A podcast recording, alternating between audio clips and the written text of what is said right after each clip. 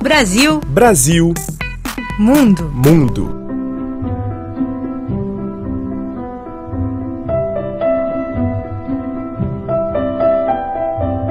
Mara Perrotti ainda era adolescente quando decidiu que seria psicóloga, assim que começou a fazer terapia.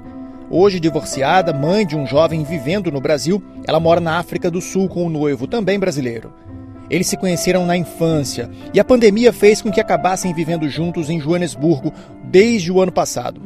Ela trabalha remotamente há mais de dois anos e, ao longo de 2020, viu como a pandemia mexeu com a vida de muita gente, psicologicamente falando foi quando decidiu oferecer atendimento de graça online a brasileiros no exterior com essa crise sanitária que iniciou-se né, o ano passado, enfim, eu, eu, senti que meus pacientes eles estavam bem, bem ansiosos, com muito medo.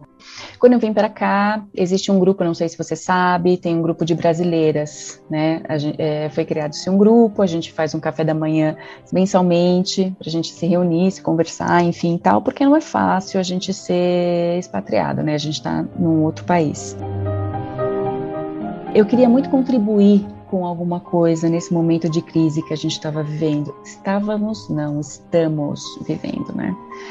E eu achei que utilizar o meu trabalho, utilizar a minha escuta, a minha ajuda, eu acho que ia confortar um pouco o coração das pessoas, né? A psicóloga preza pela privacidade dos clientes, mas contou que muitas mulheres que a procuraram estavam carentes afetivamente e as que buscaram suprir isso em aplicativos de relacionamentos acabaram se surpreendendo com o estereótipo de fácil que a mulher brasileira normalmente tem no exterior. Eu sinto que elas trazem muito essa questão de que a mulher brasileira ela é vista como muito sensual, muito sexualizada, entende?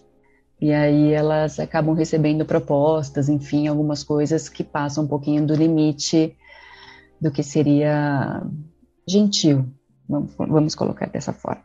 Mara conta que as brasileiras que buscaram ajuda meses atrás acabaram parando de procurá-la. Então o pessoal acha que terapia você vem bater papo e jogar a conversa fora, enfim, mas setting terapêutico é um lugar dolorido, né? É onde você se desnuda, né? É onde você está ali Encarar a realidade não tem sido fácil, principalmente por conta da pandemia.